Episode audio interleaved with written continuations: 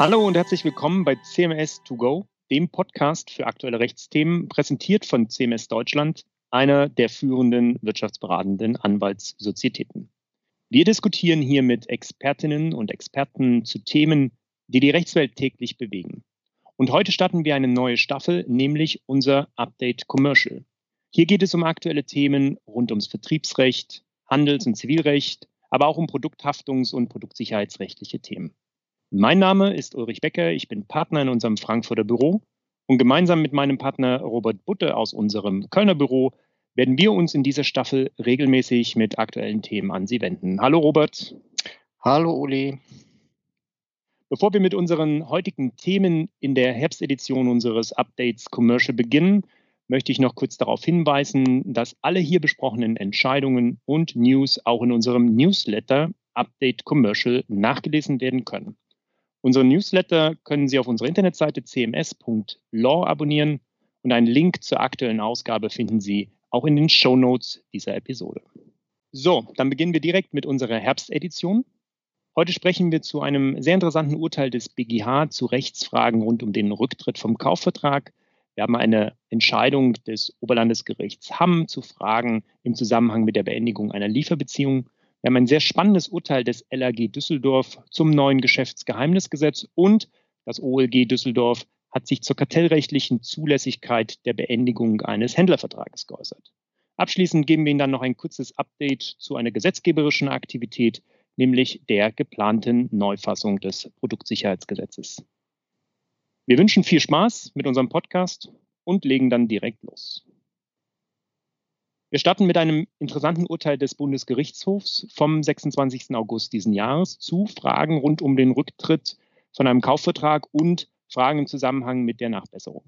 Der BGH hatte sich mit zwei Fragen beschäftigt. Zum einen, Worauf kommt es eigentlich bei der Nachfristsetzung und der Nachbesserung an? Kommt es auf den Leistungserfolg an oder reicht schon die Leistungshandlung? Und die zweite Frage räumt mit einem durchaus landläufig verbreiteten Irrtum auf, nämlich dass der Verkäufer grundsätzlich einen Anspruch darauf hätte, zwei Nachbesserungsversuche durchzuführen. Der BGH hat in seiner Entscheidung festgestellt, dass, wenn der Käufer einer mangelhaften Sache dem Verkäufer eine Frist zur Nacherfüllung setzt, diese dazu führt, dass der Verkäufer innerhalb dieser Frist nicht nur die zur Nacherfüllung erforderliche Leistungshandlung vornehmen muss, sondern es muss auch der Leistungserfolg eintreten. Konkret ging es in dem zugrunde liegenden Sachverhalt darum, dass die Nachbesserung im Hinblick auf die Lackierung eines Fahrzeuges nicht nur innerhalb der Frist begonnen, und in diesem Fall ein Termin vereinbart werden musste, sondern dass innerhalb der Frist auch die Lackierung selbst, also der Nachbesserungserfolg durchgeführt und erfolgreich abgeschlossen werden musste. So hatte das ähm, die Vorinstanz, das OLG Frankfurt, noch gesehen. Die hatten darauf abgestellt, es reicht aus, wenn es auf die Handlung, wenn die Handlung begonnen wurde. Der Bundesgerichtshof hat dazu gesagt, nein, das äh, reicht nicht aus. Es kommt nicht alleine auf die Leistungshandlungen, also zum Beispiel die Vereinbarung eines Nachbesserungstermins oder den Beginn der Nachbesserungshandlung an, sondern es kommt darauf an, dass auch innerhalb dieser Frist die Leistung selbst, also die Nachbesserung selbst, hier konkret die Lackierung durchgeführt wird. Das folgt dann auch schon aus dem Sinn und Zweck der Nacherfüllung, denn dieser liegt nach dem BGH darin, dass der Käufer eine mangelfreie Sache erhält. Es geht also nicht darum, dass man sich irgendwie bemühen muss, eine mangelfreie Sache zu verschaffen, sondern es kommt tatsächlich auf den Erfolg an, eine mangelfreie Sache zu haben. Wichtig ist aber, dass diese Nachbesserungsfrist angemessen sein muss. Sie muss also so bemessen werden, dass der Verkäufer im normalen, ordnungsgemäßen Ablauf es auch tatsächlich schaffen kann, nicht nur die Leistungshandlungen zu beginnen und anzufangen, sondern auch den Erfolg selbst herbeizuführen. Und die Frage, wann eine Frist nun angemessen ist, ja, die hängt natürlich immer vom Einzelfall ab. Und auch wenn der BGH jetzt hier eine Klarstellung getroffen hat, kann es durchaus sein, dass die Frage der Angemessenheit durchaus Gegenstand von Rechtsstreitigkeiten wird. Den zweiten Aspekt, den der BGH ansprach, ist die Frage, ob nach einer erfolglosen Nachbesserung der Verkäufer einen Anspruch darauf hat, noch einen zweiten Versuch durchzuführen. Schaut mal in Paragraph 440 Satz 2, da steht, dass eine Nachbesserung nach dem erfolglosen zweiten Versuch als fehlgeschlagen gilt, wenn sich nicht aus besonderen Umständen etwas anderes ergibt. So, und landläufig wird daraus abgeleitet, ja, ich kann von einem Kaufvertrag erst dann zurücktreten, wenn ich dem Verkäufer die Möglichkeit gegeben habe, zweimal nachzubessern. Der BGA hat sich anders entschieden und auch wieder im Gegensatz zur Vorinstanz dem OLG Frankfurt gesagt, nein, auch hier, der Verkäufer hat keinen Anspruch darauf, zweimal nachzubessern, wenn eine angemessene Frist gesetzt wurde und die Nachbesserung innerhalb dieser angemessenen Frist nicht erfolgreich durchgeführt wurde. Und nochmal, es kommt auf den Leistungserfolg an und nicht auf die Leistungshandlung. Also wenn dieser Leistungserfolg innerhalb dieser angemessenen Frist nicht möglich ist, nicht erfolgreich war, dann kann der Käufer ohne weitere Nachfristsetzung vom Kaufvertrag zurücktreten. Nur dann, wenn der Käufer von vornherein gar keine Frist gesetzt hat, obwohl dies eigentlich erforderlich gewesen wäre, dann kann der Verkäufer zweimal versuchen, den Mangel zu beheben, bevor der Käufer zurücktreten kann. Aus unserer Sicht sind die Klarstellungen des BGH sehr zu begrüßen, denn sie bringen Rechtsklarheit im Hinblick auf diese beiden durchaus kontrovers diskutierten Fragen. Ähm, es kommt auf den Leistungserfolg an und ja, der Verkäufer hat grundsätzlich keinen Anspruch darauf, eine zweite Nachbesserungsmöglichkeit zu erhalten. Verkäufer müssen sich nun also darauf einstellen, dass Käufer dann vom Vertrag zurücktreten, den Kaufpreis mindern oder bei Vorliegen der Voraussetzungen auch Schadenersatz fordern, wenn der Mangel eben nicht innerhalb der angemessenen Frist vollständig behoben wird. Setzt der Käufer eine zu knappe Frist, dann gilt übrigens automatisch eine angemessene Frist. Ja, diese beiden spannenden Fragen hat der BGH entschieden. Kommen wir jetzt zu einer Entscheidung des OLG Hamm zu Rechtsfragen rund um die Beendigung einer Lieferbeziehung und damit zu dir, Robert. Ja, vielen Dank, Uli. Ähm, ja, besonders interessant finde ich in der Tat ein Urteil des Hamm vom 14. Mai, weil diese Entscheidung, die zunächst relativ unspektakulär erscheint, vielleicht den Beginn einer neuen Rechtsprechung in Deutschland darstellen könnte. Und zwar zu der Frage, ob innerhalb einer bloßen Geschäftsbeziehung, die nicht durch einen Vertrag geregelt ist, bei Beendigung der Geschäftsbeziehung die Parteien aufeinander Rücksicht nehmen müssen und die Interessen des jeweils anderen Teils beachten und wahren müssen. Hintergrund war hier eine Lieferbeziehung zwischen einem Hersteller und einem Wiederverkäufer, einem sogenannten Eigenhändler, der in einem Gebiet diese Produkte des Herstellers vertrieb. Es gab keinen schriftlichen Vertrag. Die Geschäftsbeziehung dauerte ungefähr 14 Jahre und Anfang des Jahres 2017 beschloss der Hersteller, diese Geschäftsbeziehung zu beenden. Er teilte das dem Händler auch mit und setzte dann dieses Vorhaben ungefähr ein Jahr später, also Anfang 2018, um und stellte dann die Belieferung einfach ein. Der Händler klagte auf zwei Dinge. Einmal auf Zahlung eines Ausweisanspruchs nach 89b HGB analog. Das betrifft den ersten Teil der Entscheidung, der hier weniger interessant ist. Wichtig ist, dass in diesem Zusammenhang festgestellt wurde, dass zwischen den Parteien nicht einmal ein konkludenter Vertragshändlervertrag abgeschlossen worden war, sondern dass eben nur eine bloße Geschäftsbeziehung bestand. In Bezug auf diese Geschäftsbeziehung machte der Händler dann geltend, dass keine echte Kündigung erfolgt war. Der Händler ging ja davon aus, dass ein konkludent abgeschlossener Vertriebsvertrag bestand, sodass eine Kündigungserklärung erforderlich gewesen sei, um das Vertragsverhältnis zu beenden und nicht eine bloße unverbindliche Vorankündigung. Zudem sei die Beendigung viel zu kurzfristig erfolgt. Er forderte daher Schadensersatz wegen der Beendigung der Belieferung. Das OLG Hamm hat in diesem Zusammenhang dann einen rechtlichen Ansatz gewählt, der sehr interessant ist. Es hat nämlich erstmal festgestellt, dass kein Vertragsverhältnis bestand und somit vertragliche Kündigungsfristen hier nicht eingreifen. Es hat aber bejaht, dass ein sogenanntes Dauerschuldverhältnis in Gestalt einer laufenden Geschäftsbeziehung etabliert worden sei. Eine solche Geschäftsbeziehung, wie sie in der Praxis ja sehr häufig vorkommt, sei ein gesetzliches Schuldverhältnis ohne primäre Leistungspflicht. Dazu muss man wissen, dass in 311 BGB, wo erklärt wird, wie Schuldverhältnisse entstehen, nämlich normalerweise durch Abschluss eines Vertrages, in Absatz 2 geregelt ist, dass Schuldverhältnisse auch auf andere Weise entstehen können, nämlich durch Aufnahme von Vertragsverhandlungen, durch Anbahnung eines Vertrages in einer Weise, dass man dem anderen Teil die Möglichkeit gewährt, auf die eigenen Rechtsgüter Zugriff zu nehmen oder durch eine sogenannte ähnliche geschäftliche Beziehung oder einen ähnlichen geschäftlichen Kontakt. Diese dritte allgemeine Fallgruppe wurde hier angenommen. Also das OLG hat festgestellt, dass hier durch die Geschäftsbeziehung ein solches Schuldverhältnis entstanden war, und zwar in der Fallgruppe der sogenannten ähnlichen geschäftlichen Kontakte. Das ist eigentlich die erste äh, Überraschung an diesem Urteil, weil die Fälle, die man dazu bisher kannte, anders gelagert waren.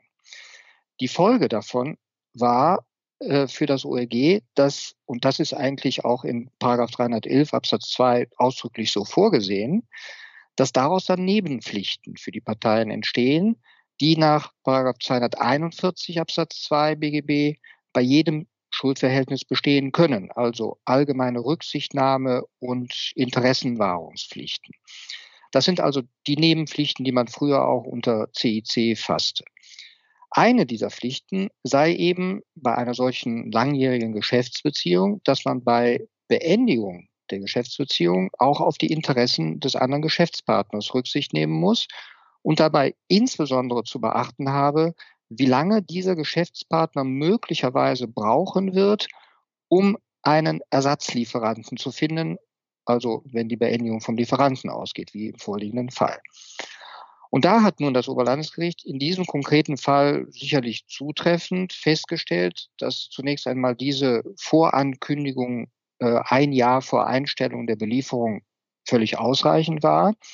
Es hat die Frage sogar offen gelassen, ob man zur Beendigung einer solchen Geschäftsbeziehung eigentlich eine echte Kündigung braucht oder ob eine formlose Vorankündigung des geplanten Lieferstopps ausreicht. Im konkreten Fall habe der Hersteller zumindest eine konkludente Kündigung erklärt. Jedenfalls sei die Ankündigung mit einer Frist von einem Jahr mehr als ausreichend, denn selbst wenn ein Vertragshändlervertrag bestanden hätte, wäre nur eine Kündigungsfrist von sechs Monaten zu beachten gewesen. Das ist alles in der Sache erstmal zutreffend. Also in diesem konkreten Fall sicherlich richtig, lässt aber schon erahnen, was aus diesem rechtlichen Ansatz möglicherweise in anders gelagerten Fällen für Konsequenzen resultieren können. Das bedeutet ja anders ausgedrückt, dass man bei einer bloßen vertraglich nicht geregelten, etwas länger andauernden Geschäftsbeziehung sich immer fragen muss, wann kann ich die eigentlich beenden? Also ich kann nicht von heute auf morgen einfach sagen, die nächste Bestellung des Kunden nehme ich nicht an, ich liefere dann einfach nicht mehr, sondern ich muss diesen Entschluss, den Kunden nicht zu beliefern, rechtzeitig ankündigen. Und da kann nach Meinung des Oberlandesgerichts Hamm ein Kriterium sein, wie lange wird dieser Kunde brauchen, um sich dann einen anderen Lieferanten zu suchen, der ihn mit vergleichbaren Produkten beliefern kann. Das hat natürlich äh, sehr weitreichende Konsequenzen, denn diese Fristen sind ja von Branche zu Branche sehr unterschiedlich. Und je nachdem, welche Konstellation oder in welcher Geschäftsbeziehung diese Frage gestellt wird, wird die Antwort sehr unterschiedlich ausfallen. Also ich denke da zum Beispiel an die Automobilindustrie, wo ja ein sehr langwieriges Auditierungsverfahren in der Regel einer Begründung einer Geschäftsbeziehung vorgeschaltet wird. Das kann dann gern ein, anderthalb oder bis zu zwei Jahren dauern, bis äh, ein Hersteller eines Kraftfahrzeuges oder auch einer Komponente eines Kraftfahrzeuges einen entsprechenden Vorlieferanten gefunden, geprüft und dann zugelassen hat. Also die Konsequenzen sind äh, noch gar nicht so richtig abzusehen. Das Besondere an dieser Entscheidung ist meines Erachtens, dass hier eine Belieferungspflicht mit den Mitteln des Vertragsrechts geschaffen wird, die man ansonsten eigentlich nur kartellrechtlich begründen kann. Dazu kommen wir gleich noch im Zusammenhang mit einer Entscheidung des OEG Düsseldorf. Die Hürden des Kartellrechts für einen solchen Belieferungsanspruch werden hier praktisch ausgehebelt. Der Grundsatz, dass man auf die Belange des anderen Partners Rücksicht nehmen muss, ist zwar im Prinzip richtig, das sollte man im Geschäftsleben ja immer beachten. Es besteht ja durch eine solche Geschäftsbeziehung auch ein gewisses Vertrauen, dass man weiterhin beliefert wird oder dass der Kunde weiterhin die eigene Ware bestellt. Aber so weit zu gehen, dass man so lange warten muss äh, mit der Beendigung der Geschäftsbeziehung, bis der andere Teil einen entsprechenden Lieferanten oder einen entsprechenden Abnehmer der betreffenden Produkte gefunden hat, geht meiner Ansicht nach deutlich zu weit und wird sicherlich noch erheblichen Streit in der Zukunft bringen. Dennoch muss man mit dieser Entscheidung jetzt erstmal leben. Unser Tipp für die Praxis ist, dass man in den Fällen, in denen kein Vertrag besteht, trotzdem mit der Entscheidung, eine Geschäftsbeziehung zu beenden, vorsichtig sein sollte und man sich die Frage, wo muss ich auf den Geschäftspartner Rücksicht nehmen und welche Interessen muss ich bei ihm berücksichtigen, die wird man sich in der Zukunft stellen müssen. Von daher finde ich, dass diese Entscheidung eine sehr weitreichende Auswirkung auf die Praxis haben kann. Mindestens genauso praxisrelevant dürfte die Entscheidung sein, über die du, Uli, als nächstes berichten willst. Ja, vielen Dank, Robert. Ähm, in der Tat ein sehr interessantes und vor allem äh, sehr praxisrelevantes Urteil kommt vom Landesarbeitsgericht Düsseldorf zum sogenannten Geschäftsgeheimnisgesetz. Es ging um sogenannte Catch-all-Klauseln. Kurz zur Einordnung. Das Geschäftsgeheimnisgesetz trat 2019 in Kraft und regelt erstmals in einem kompletten Stammgesetz den Schutz von vertraulichen Informationen. Das war in der Vergangenheit nicht der Fall. Schutz erhielt man hier eher über allgemeine und über verschiedene Gesetze verstreute Regelungen. Das ist jetzt alles konzentriert in einem einheitlichen Gesetz. Aber zentraler Punkt für einen Schutz nach dem Geschäftsgeheimnisgesetz ist, dass Informationen, die geheimhaltungsbedürftig sein sollen, mit sogenannten angemessenen Geheimhaltungsmaßnahmen geschützt werden müssen. So, und was jetzt diese angemessenen Geheimhaltungsmaßnahmen sind, das ist äh, pauschal schwer zu beantworten. Da spielen viele Facetten hinein. Also zum Beispiel vom vertraglichen Schutz über organisatorische Maßnahmen, wie zum Beispiel Zugangs- und Zugriffsbeschränkungen bis hin zur technischen Absicherung von Geheimnissen. Es ist also ein, ein größeres, kom komplexes Gebilde, was man da anlegen muss, um zu angemessenen Geheimhaltungsmaßnahmen zu kommen. Aber ein wichtiger Baustein für den Schutz ist jedenfalls die vertragliche Ausgestaltung, die vertragliche Regelung von Geheimhaltungsverpflichtungen. Und das kann entweder als Teil einer anderen größeren Vereinbarung, zum Beispiel einem Kaufvertrag, einem Forschungs- und Entwicklungsvertrag sein. Dann ist es eine sogenannte Geschäftsgeheimnisklausel oder es kann auch in einem eigenen Vertrag geregelt werden, eine sogenannte Geheimhaltungsvereinbarung. Und mit einer solchen Klausel hat es sich nun das LAG Düsseldorf in diesem Jahr beschäftigt.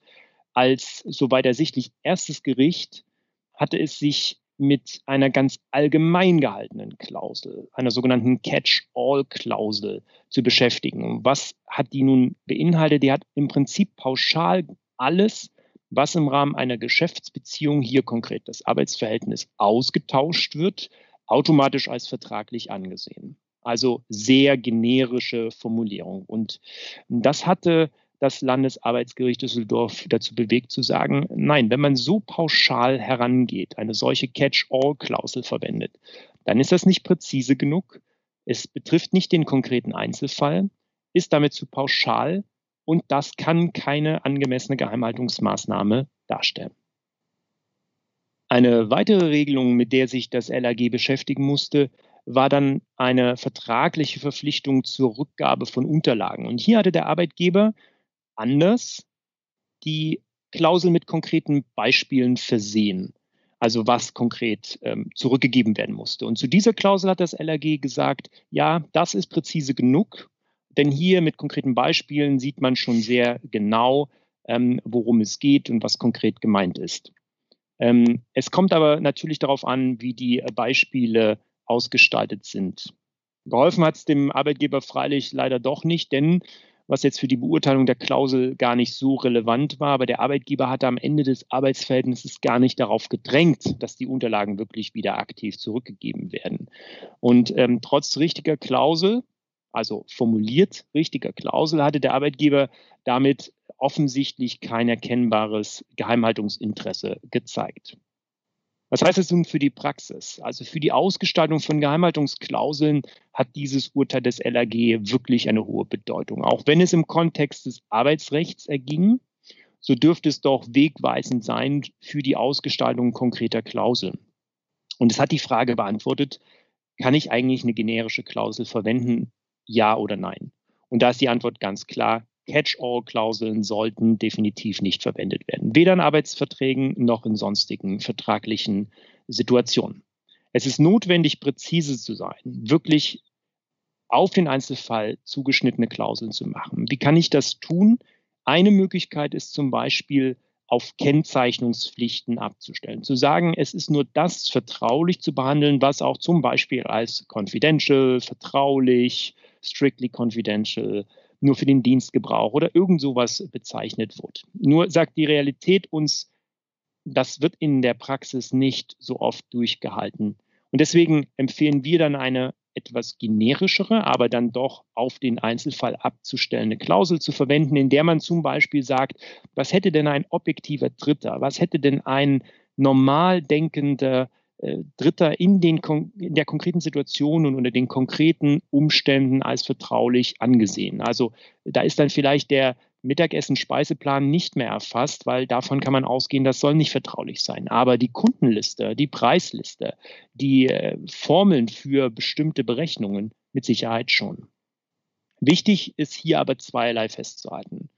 Man kann platt sagen, Catch All führt zu Lose All. Das heißt, pauschale Regelungen sind immer dem Risiko ausgesetzt, dass sie als nicht angemessene Geheimhaltungsmaßnahme angesehen wird. Und zweitens, Trotz guter, präziser Klausel muss man den Schutz auch leben und umsetzen. Allein auf dem Papier reicht wirklich nicht aus. Lose all, um in dem äh, Duktus zu bleiben, ist ein schönes Stichwort für unser nächstes Urteil, das Robert für uns hat. Ja, vielen Dank. Ähm, ich hatte vorhin schon eine Entscheidung des OEG Düsseldorf vom 5. August erwähnt. Äh, da geht es um die kartellrechtliche Zulässigkeit der Kündigung eines Händlervertrages und damit letztlich auch wieder auch um einen äh, Belieferungsanspruch. Und an diesem Urteil kann man eigentlich ganz schön sehen, welche Hürden das Kartellrecht äh, für einen solchen Belieferungsanspruch vorsieht, die eben, wie ich eben geschildert habe, vom OLG haben äh, vertragsrechtlich so ein bisschen ausgehebelt werden. Ein Hersteller von Motorrädern hatte unter Wahrung der vertraglich vereinbarten sechsmonatigen Kündigungsfrist äh, den Händlervertrag mit einem seiner Motorradhändler gekündigt. Dagegen wandte sich jetzt nicht etwa der Händler im Wege einer einstweiligen Verfügung, wie das üblicherweise geschieht. Vielmehr hatte der Händler die Verwendung der Original-Außenbeschilderung einfach fortgesetzt, die eigentlich nur von autorisierten Händlern verwendet werden durfte. Hiergegen hatte nun der Hersteller eine einstweilige Verfügung beantragt und dann auch bekommen. Die prozessuale Frage, äh, ob das rechtzeitig geschehen war oder ob er die üblicherweise zu beachtende Frist von vier Wochen für diese Rechtsverfolgung missachtet hatte, ähm, die überspringe ich jetzt an dieser Stelle. Interessant ist die Entscheidung vor allen Dingen, weil hier die kartellrechtlichen Voraussetzungen der Wirksamkeit einer solchen sechsmonatigen Kündigungsfrist äh, geprüft wurden. Das Landgericht hatte noch festgestellt, dass dem Händler noch eine weitere Frist von sechs Monaten, also insgesamt zwölf Monaten, hätte gewährt werden müssen.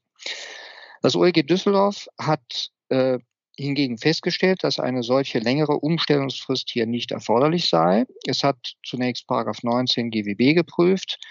Da gibt es den sogenannten Missbrauchstatbestand in Absatz 1 Nummer 1. Der setzt allerdings voraus, dass das betreffende Unternehmen, hier also der Hersteller, marktbeherrschend ist. Dazu gibt es eine gesetzliche Vermutung, dass man ab einem Marktanteil von 40 Prozent Marktbeherrschung hat. Äh, die waren hier nicht gegeben. Nach 20 GWB kann allerdings auch bei einer sogenannten relativen Marktmacht ein Missbrauchsverbot bestehen. Das setzt aber voraus, dass es sich um einen sogenannten marktstarken Anbieter handelt, von dem der Händler als Abnehmer unternehmensbedingt abhängig ist.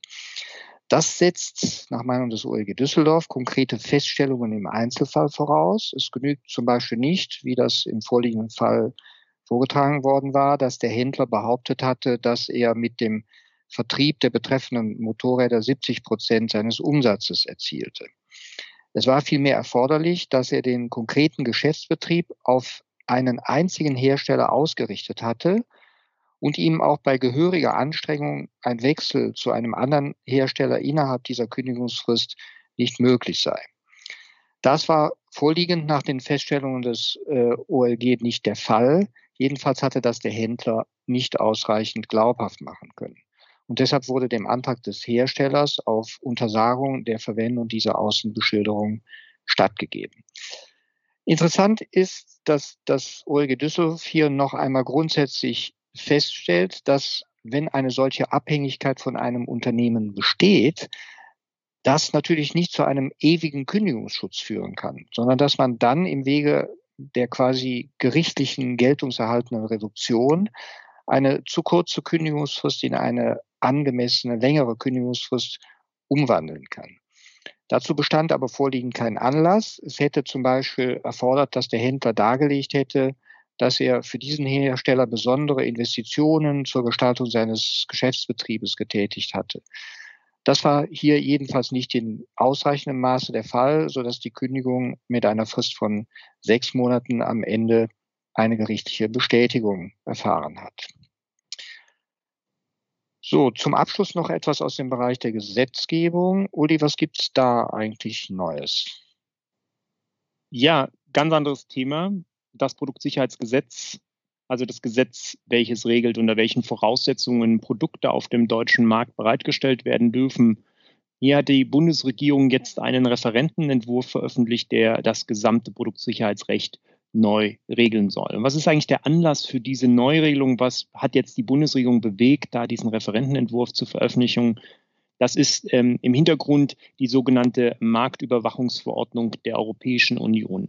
Diese unmittelbar geltende Verordnung wird ab 16. Juli 2021, also in allen Mitgliedstaaten gelten und damit auch in Deutschland. Und diese Marktüberwachungsverordnung nimmt der Gesetzgeber in Deutschland jetzt zum Anlass, auch das Produktsicherheitsgesetz mal ein wenig zu entzerren und nach eigenem Bekunden mehr Rechtsklarheit zu schaffen. Dazu muss man wissen, das Produktsicherheitsgesetz hatte bislang mehrere Teile. Der eine Teil betraf die Anforderungen für das Bereitstellen von Produkten auf dem Markt. Also unter welchen Voraussetzungen dürfen Produkte eigentlich auf den Markt platziert werden. Daneben gab es einen Abschnitt zur Regelung der behördlichen Marktüberwachung, ein sehr, wichtige, ein sehr wichtiger Abschnitt. Und last but not least auch ein Komplex zu Betriebsvorschriften für sogenannte überwachungsbedürftige Anlagen. Und das, wie gesagt, entzerrt der Gesetzgeber nun parallel zu der überarbeiteten Fassung des Produktsicherheitsgesetzes wird ein eigenes Marktüberwachungsgesetz erlassen. Und das soll dann eben für sämtliche, vor allem auch nicht harmonisierte Marktüberwachungsvorschriften gelten. Ebenfalls in ein neues Gesetz kommt der Teil, der sich mit den überwachungsbedürftigen Anlagen beschäftigt. Das soll dann den Namen Überwachungsbedürftige Anlagengesetz haben. Und was bleibt dann noch fürs Produktsicherheitsgesetz? Ja, dieses wird dann tatsächlich, wie sein Name eigentlich sagt, ein reines Gesetz über äh, öffentlich-rechtliche Sicherheitsanforderungen. Das heißt, äh, wie bisher auch wird das Produktsicherheitsgesetz regeln, unter welchen Voraussetzungen Produkte ähm, in Verkehr gebracht werden dürfen. Ähm, da wird sich also nicht so viel ändern, aber eine Besonderheit kommt hinzu. In dem Entwurf findet sich aktuell eine Ermächtigung zum Erlass von sogenannten Verbotsverordnungen für das Inverkehrbringen bestimmter Produkte. Hierdurch soll eine Regelungslücke, eine Rechtslücke geschlossen werden. Warum? Das Produktsicherheitsgesetz hatte bislang immer nur positiv festgelegt und geregelt, unter welchen Voraussetzungen Produkte auf dem Markt bereitgestellt werden dürfen. Also zum Beispiel Maschinen nur, wenn sie der Maschinenrichtlinie unterfallen. Gegenstände, die als Spielzeug zu klassifizieren sind, wenn sie der Spielzeugrichtlinie unterliegen, Niederspannungsrichtlinie etc. Das sind die Anforderungen, die dann für die Produkte gelten sollen. Und hier wurde eben positiv festgelegt, wann Produkte auf dem Markt bereitgestellt werden dürfen. Und jetzt kommt dazu, negativ formuliert, bestimmte Vermarktungsverbote. Und hier ist wahrscheinlich auch die einzige wirklich praktische Auswirkung zu finden, die für Hersteller und Händler und andere Marktteilnehmer durch die Gesetzesänderung zu erwarten ist, nämlich, dass es dazu kommen kann, dass für bestimmte Produkte allgemeine Vertriebsverbote und Beschränkungen bestehen werden. Wir werden abwarten müssen, wie sich das Gesetzgebungsverfahren weiterentwickelt. Wir halten Sie natürlich dazu weiter auf dem Laufenden. Tja, Robert, und da sind wir schon am Ende unseres heutigen Podcasts. Wir hoffen, es hat Ihnen gefallen und Sie hören bald wieder bei unserem nächsten Podcast rein. Wenn Sie zwischenzeitlich Fragen, Anmerkungen oder auch Anregungen für uns haben, wenden Sie sich gerne an uns. Wir würden uns freuen. Robert Butte und ich stehen Ihnen selbstverständlich jederzeit gerne zur Verfügung. Unsere Kontaktdaten finden Sie in den Show Notes äh, zu diesem Podcast, ebenso wie weitere Informationen rund um diesen Podcast. Dann würde ich mal sagen, bis zum nächsten Mal. Uns hat es Spaß gemacht. Ähm, wir sind am Ende. Ihr Ulrich Becker und Robert Budde.